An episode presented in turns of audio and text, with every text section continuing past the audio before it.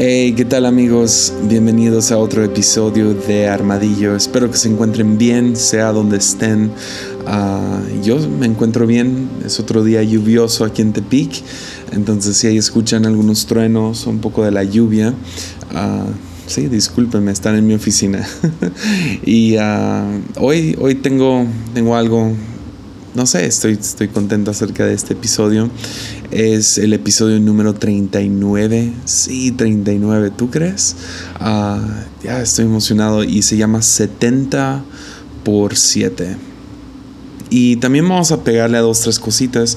Ah, más que nada quería explicar cómo, ah, cómo yo aprendí, bueno, cómo yo, cómo me enseñaron a mí más bien dicho, a interpretar parábolas. Entonces es una herramienta y se las quiero regalar el día de hoy. Les voy a llevar paso por paso en cómo se, no sé, desmenuza una parábola, aunque es algo difícil porque hay tanto en parábolas que no, no hay una sola manera, pero esta me ha ayudado mucho leyendo específicamente Mateo, que es un libro lleno de parábolas. Y uh, sí, y también una cosita, les tengo una noticia. Ya estoy trabajando en una nueva serie. Entonces esperen eso, va a salir pronto. Uh, ya, ya tengo algunos episodios grabados. No va a ser tan largo como el de Profetas, um, pero es, es, una, es otra serie. Entonces uh, yo creo que para el próximo jueves vamos a tener todo listo para poder anunciarlo. Entonces, cuándo va a salir y todo eso.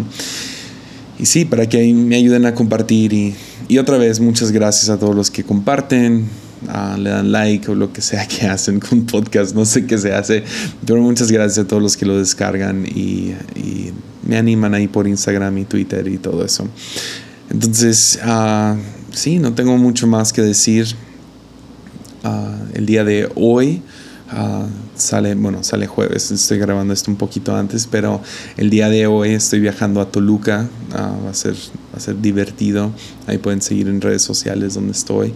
Y uh, sí, son todos los anuncios, no tengo muchos anuncios y si tengo se me olvidan, entonces ¿qué tal entramos al episodio número 39 llamado 70 por 7? Ya. Mateo 18 21 al 35. Yo sé que son muchos versículos, pero ahí les va, es lo que dice. Luego Pedro se le acercó a Jesús y preguntó, Señor, ¿cuántas veces debo perdonar a alguien que peca contra mí? ¿Siete veces? No siete veces respondió Jesús, sino setenta veces siete.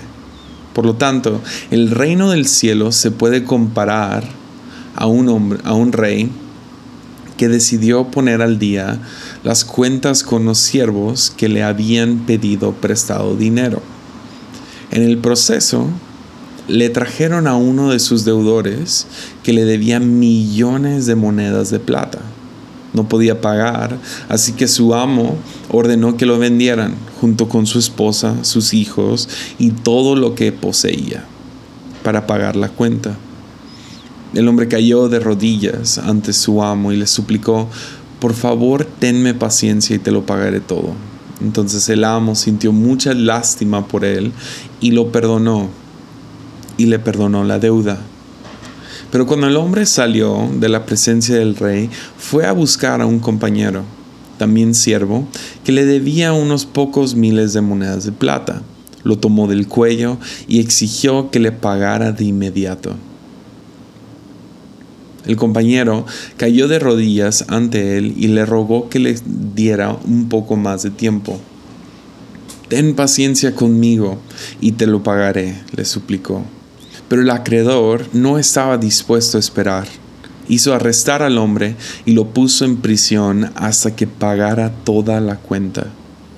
Cuando algunos de los siervos vieron esto, se disgustaron mucho y fueron ante el rey y le contaron todo lo que había sucedido.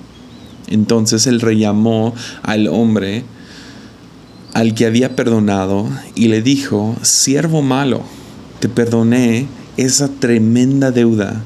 ¿Por qué me lo, por qué me lo rogaste?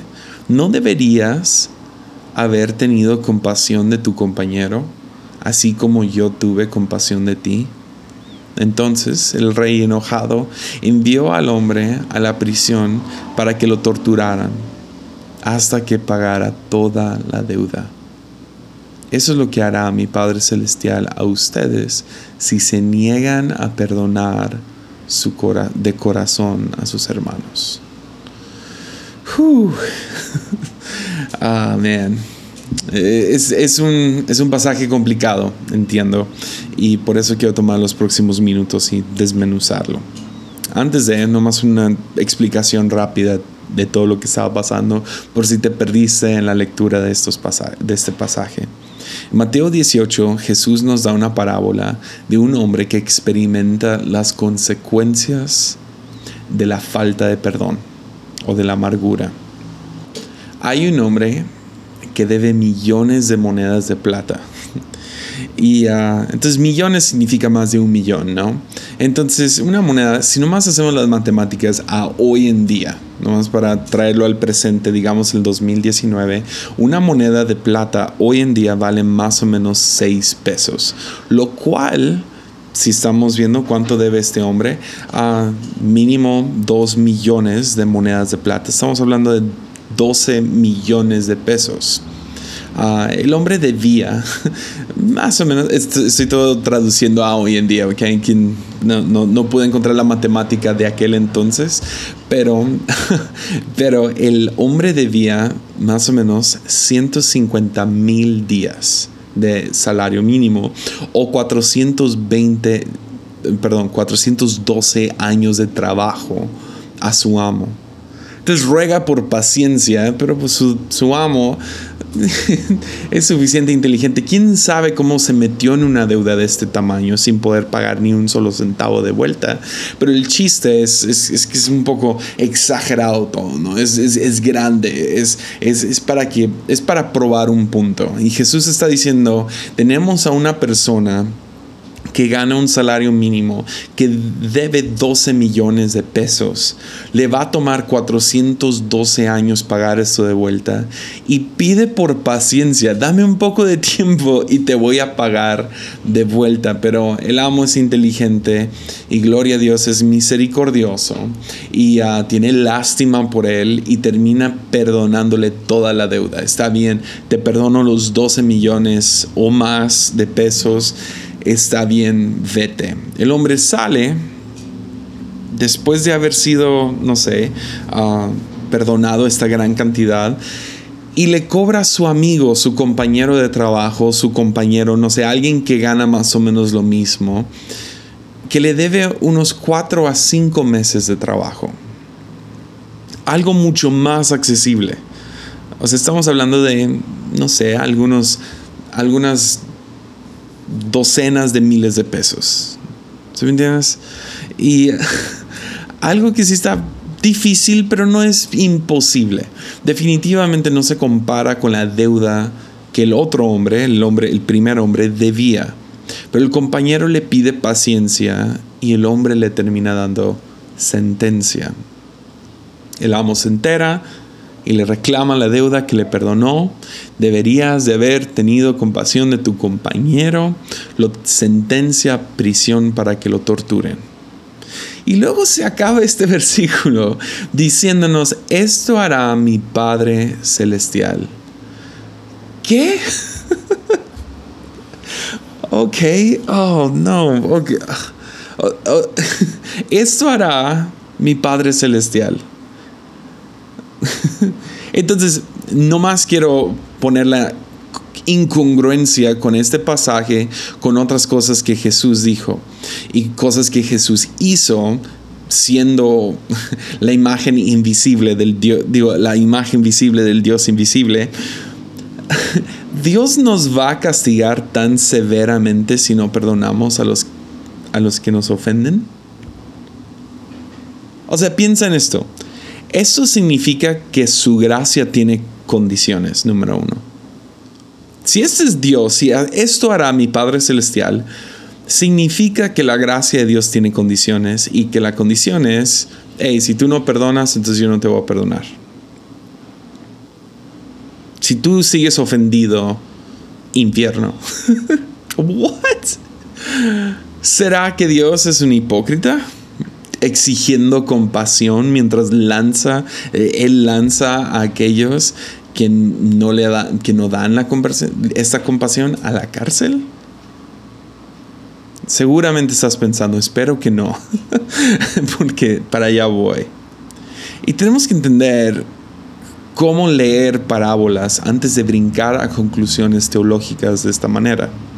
Tenemos que entender algo acerca de todas las parábolas y existe una llave para poder entenderlas todas. Una parábola es muy similar a una analogía. ¿okay? Tenemos que entender eso principalmente. Es como una analogía. Eh, una analogía crea una relación de semejanza entre dos diferentes cosas. Por ejemplo, yo puedo ver a Mimi y puedo ponerme muy romántico. Mimi es mi esposa y puedo, no sé, mirarla un día y, y pensar en cuánto la amo y cuánto, no sé, cuánto, qué tan, no sé, qué sería la palabra, qué tan, sí, ah, suertudo soy de estar casado con ella y, y puedo decir, ¿sabes qué? El amor de Mimi, tenerla a ella en mi vida, Mimi, es como un aceite que sana mi corazón.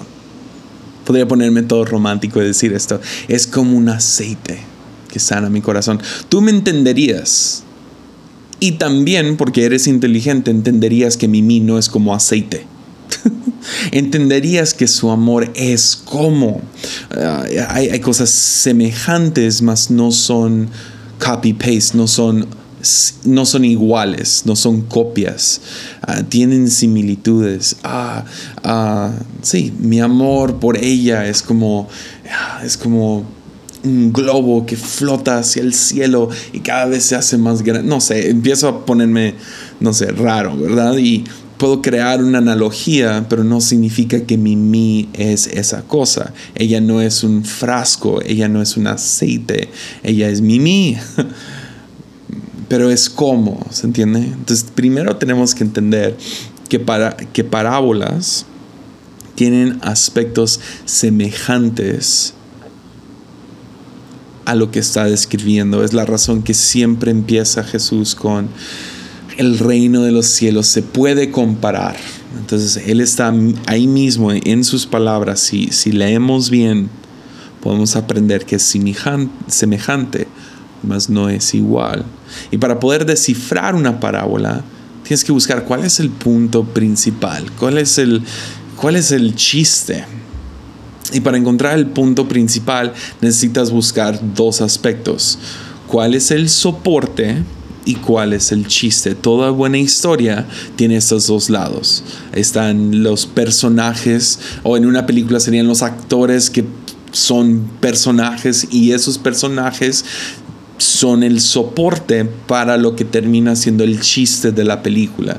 Si el chiste de la película es entretenerte, entonces estos actores van a hacer todo lo posible por crear personajes que van a ser entretenidos. Si el punto de la película o el chiste de la película es enseñarte algo, el guion, el director y todos van a estar de acuerdo para poder apuntar hacia un mensaje. O, por ejemplo, un chiste mismo. Me encanta estudiar cómo funciona un chiste y un chiste ah, tiene sus personajes, es como una historia, ¿no? Y le das una, no sé, lo, cambias al final para crear ese momento lleno de humor. Cambias la historia de tal manera que provoca chiste. Pero, es más, podrías decir, parábolas se parecen más a chistes que a cualquier otra cosa. Y si no entiendes el chiste, te vas a sí, te vas a, no le vas a entender, te vas a aburrir y vas a decir, ay, ay, qué tonto es Jesús. Pero si nomás le metes un poco de imaginación, entonces puedes ir encontrando cuál es el punto principal. Entonces, ¿cómo funciona un chiste? Ah, para darte a entender cómo funciona una parábola, déjate cuento este chiste. Y es un chiste de niños, ¿ok? No es porque no quiero decir nada vulgar o algo que ofenda a alguien, pero digamos, ese es el chiste, ¿no? Tomemos este chiste y lo vamos a desmenuzar por un segundo. ¿Qué le dijo el 0 al 8? Otra vez, ¿qué le dijo el cero, el número cero, al número 8? Qué lindo cinturón. Ah, sí. Y para aquellos que, perdón, qué mal chiste, pero bueno, ah, el chiste de este chiste no es, ay, los números no hablan. no, no es el chiste. No es, ay, y si no es un cero y si es un es una O mayúscula. No, el chiste es crear ese momento de humor donde, y si no le entendiste, pues el 8 parece como que trae un cinturón. ¿Ok? Parece un cero que se puso un cinturón y se adelgazó. Ok, entonces, ahora arruina todo al explicar el chiste y la razón que muchas predicaciones acerca de parábolas ah, terminan arruinando la parábola en sí. Pero así se describe. Entonces, tenemos que encontrar en esta parábola, cuando dice, esto hará mi Padre Celestial, tenemos que entender primero, ok, ¿Esto concuerda con el resto de la Biblia? ¿Concuerda con las otras cosas que Jesús dice? Cuando Jesús describe a un padre, digo, describe a Dios como un pastor de ovejas que hace lo que sea por ir a buscar esa oveja perdida, o como la ama de casa que limpia su casa por encontrar esa moneda, o es como el, el padre que tiene a su hijo pródigo y el hermano mayor y va detrás de estos dos de diferentes maneras y los dos los ama con todo su corazón, o nos escribe a un padre que después conocemos, que, que, entrega a su hijo al mundo para que sea salvo por medio de él. No, suena como un hipócrita. Suena como que está exigiendo de más. Y es más, ni es, ni es justo. No es ni justo. Que no, que no Dios se, se le olvida los pecados, que, no, que no lo deja atrás. Entonces ahí te va, tomando este pasaje, tenemos que dejar en claro que el rey es soporte para la historia. Y en esos tiempos Jesús sabe a quién le está hablando.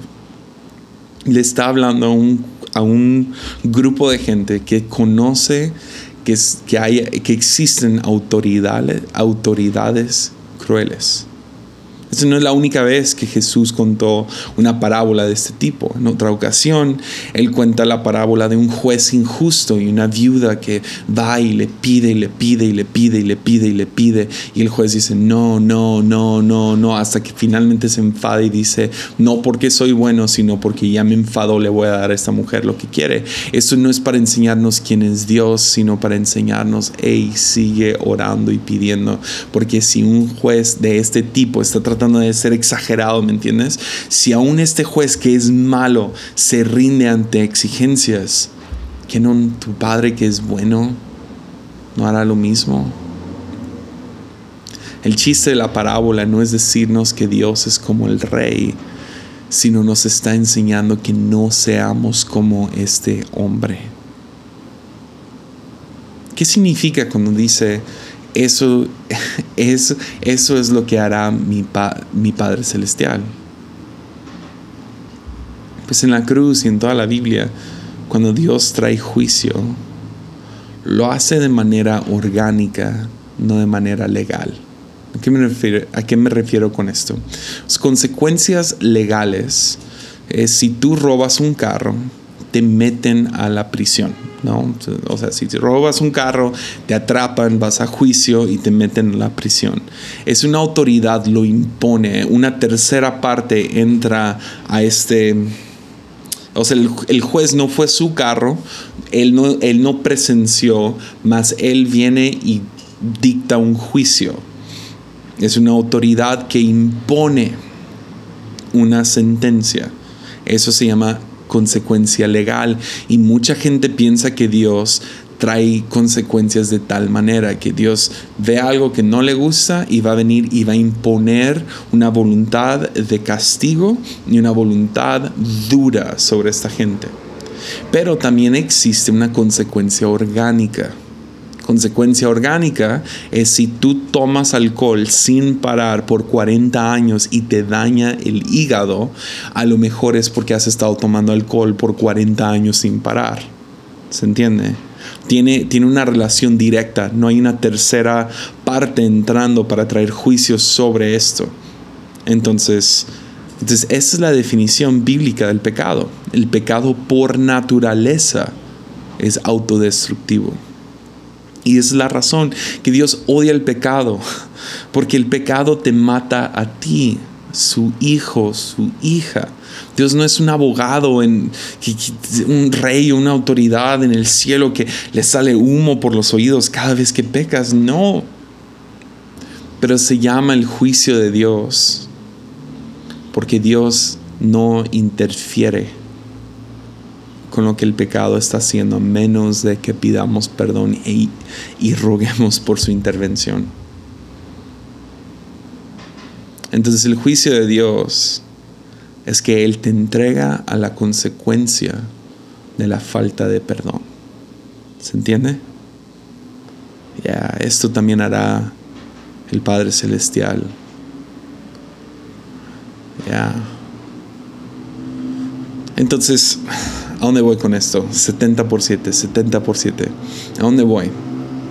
Hay grandes consecuencias a la falta de perdón. Dios no nos echa a la cárcel, pero sí con un corazón entristecido deja que tú te encarceles solo. El punto principal este, del pasaje es que existen consecuencias desastrosas a la falta del perdón. Tenemos que entender que la falta del perdón es un cáncer para el alma. De hecho, ahora, dos mil años después de Cristo, están encontrando que hay mucha evidencia científica que confirma esta verdad, que, que el resentimiento y la falta de perdón realmente dañan el cuerpo mismo. O sea, en eh, John Hopkins Medicine, hace unos años sacó un artículo acerca de la falta de perdón. O sea, doctores, y dijeron esto. Y no, no, o sea, no dudo que haya cristianos aquí, pero no es un, no es un artículo cristiano. Dicen, aferrarse a un enojo te forza a pensar desde una perspectiva de pelea o huye, lo cual acelera el ritmo cardíaco, sube la presión y daña el sistema inmunológico. Esos cambios elevan el riesgo de la depresión, enfermedad, diabetes y otras condiciones.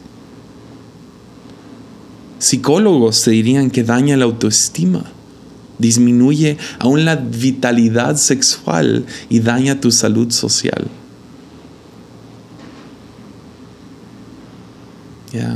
De hecho, vi un artículo ah, recién, no me acuerdo dónde, entonces no lo pude marcar, pero me acuerdo que vi, vi un artículo donde hablaban acerca de cómo tu energía negativa hacer, con la falta de perdón dañaba hasta tus hijos. Ya. No ocupamos hablar de maldiciones generacionales. Tú mismo estás dañando a tus hijos con tu falta de perdón. Tenemos que entender que el resentimiento es diabólico porque te hace sentir poderoso mientras te debilita. Es diabólico porque es una mentira. Te roba de tu poder. Joyce Meyer tiene el mejor, la mejor frase acerca del resentimiento. Ella dice, el resentimiento es como tomar veneno y esperar que tu enemigo se muera.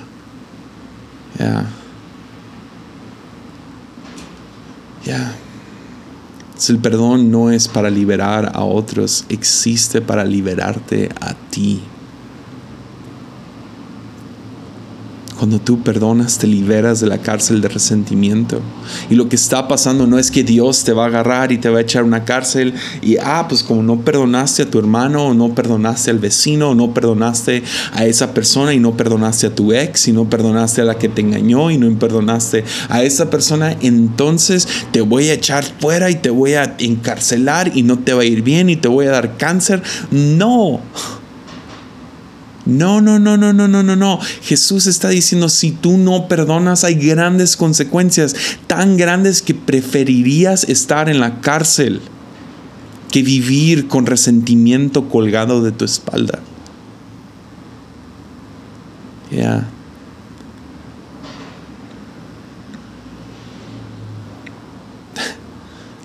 Dios no necesita meterte a la cárcel, tú te metes a la cárcel le pones seguro y te tragas la llave.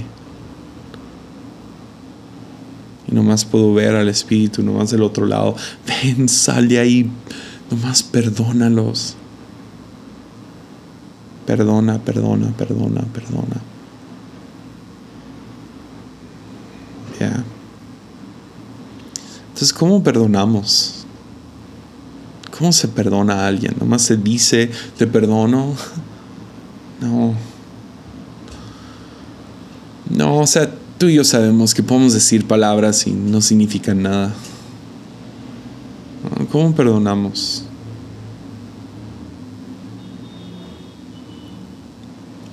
Es nuestro poder para perdonar está en nuestra identidad, en nuestro valor en Cristo. Todos tenemos la necesidad de ser valorados y lo somos en Cristo. Ah, de hecho, yo creo que todo ser humano nació con valor. Eh, por eso una de mis misiones número uno como pastor ah, en todo lo que haga es regresarle la dignidad a gente que la iglesia le roba o no nomás la iglesia, la, la sociedad roba. Yo quiero dedicar mi vida a entregarle dignidad a niños y mujeres y gente marginada y gente sin trabajo y gente con adicciones y toda esa gente que el mundo se burla de ellos y los trata como menos y no los escucha y los... Ya. Pero creo que realmente hay valor en cada ser humano.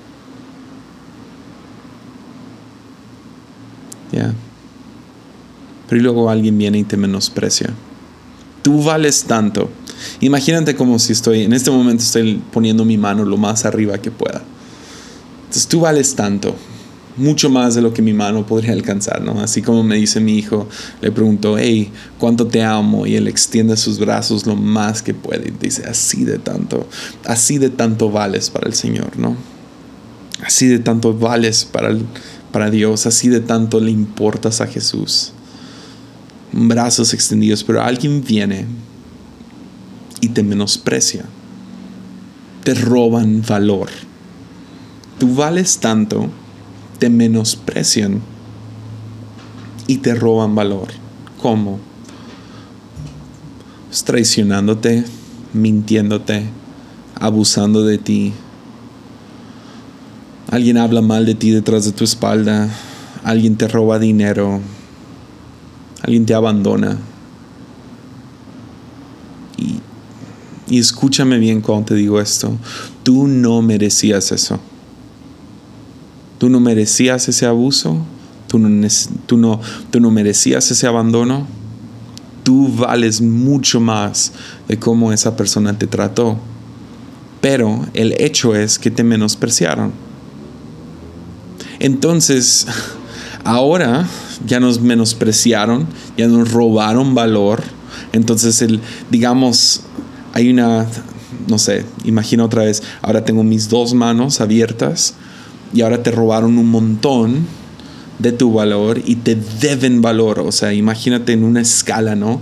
Como si fuera una escala verde, te roban la mitad o tres cuartos de tu valor y ahora estás en rojo, tres cuartos de esa barra, te falta, tienes un déficit.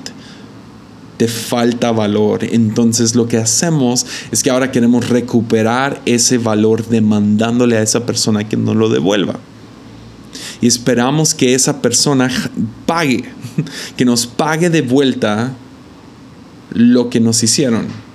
Entonces alguien habló mal, alguien nos abandonó, alguien nos abusó de nosotros, alguien nos robó, alguien nos ignoró y demandamos, regrésame mi valor. Pero el problema es que los metemos a la cárcel y es así de ilógico como este hombre metiendo al, a esta persona quien lo lo ofendió, le debía tanto dinero, lo mete a la cárcel como si en la cárcel va a ganar de, vuelta el dinero para pagarle de vuelta lo que necesita. No, lo único que quería era venganza.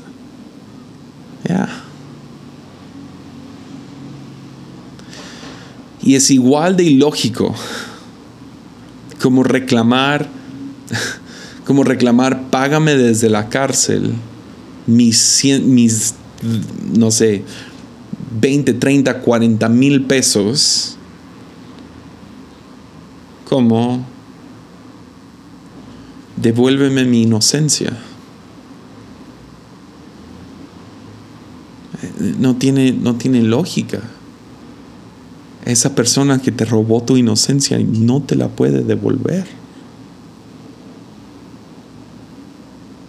Devuélveme mi autoestima, no pueden.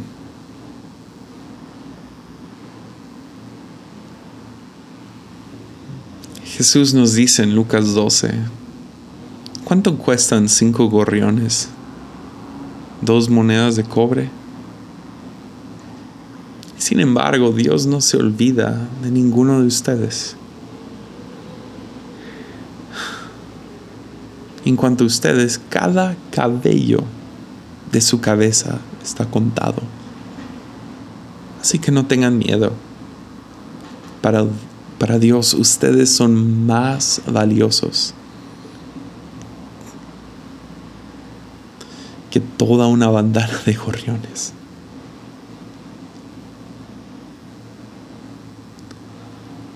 ¿Cómo perdonamos? Pues si nuestro valor e identidad viene de Cristo, viene de nuestro Padre Celestial. ¿Cómo perdonamos? Pues regresando a la fuente de nuestro valor. Es ir a Dios y decirle, Dios, esta persona me robó mi inocencia, esta persona me robó mi autoestima, esta persona me robó mi confianza y mi seguridad. ¿Me lo devuelves? Voy a confiar que tú me lo vas a devolver. Esa es la única manera que podemos perdonar. No es ir a reclamarle a la persona que nos robó valor, ellos no nos pueden dar nada solo recuperamos nuestro valor yendo a la fuente original, nuestro Padre Celestial. Ese es cuando vamos a la fuente correcta, que podemos ser saciados. ¿Cuántas veces tengo que ir al Padre? No, pues 70 por 7 cada vez que alguien te ofende, cada vez que alguien te menosprecia, cada vez que alguien te tira de loco, alguien no te escucha, alguien no, no, no te valora, cada vez que alguien te ha robado algo, tú vas y dices, Dios, tú dámelo, devuélvemelo.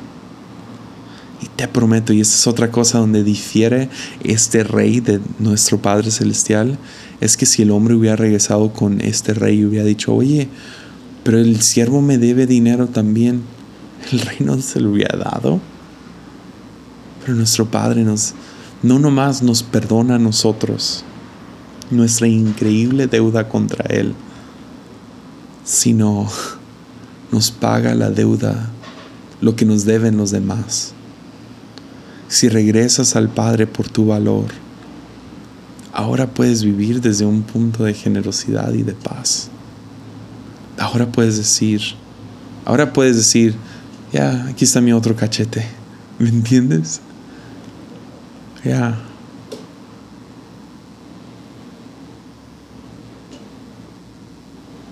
Entonces, el perdón no es para liberar a otros, no es para soltar a otros no es para decir, ah, no importó lo que me hiciste. No, hay algunas cosas que nos importan. Confianza se gana poco a poco. Um, hay algunas cosas que no se olvidan. Ya. Perdón existe para liberarte a ti. Ya. Entonces ve a la fuente correcta y sé saciado. ánimo.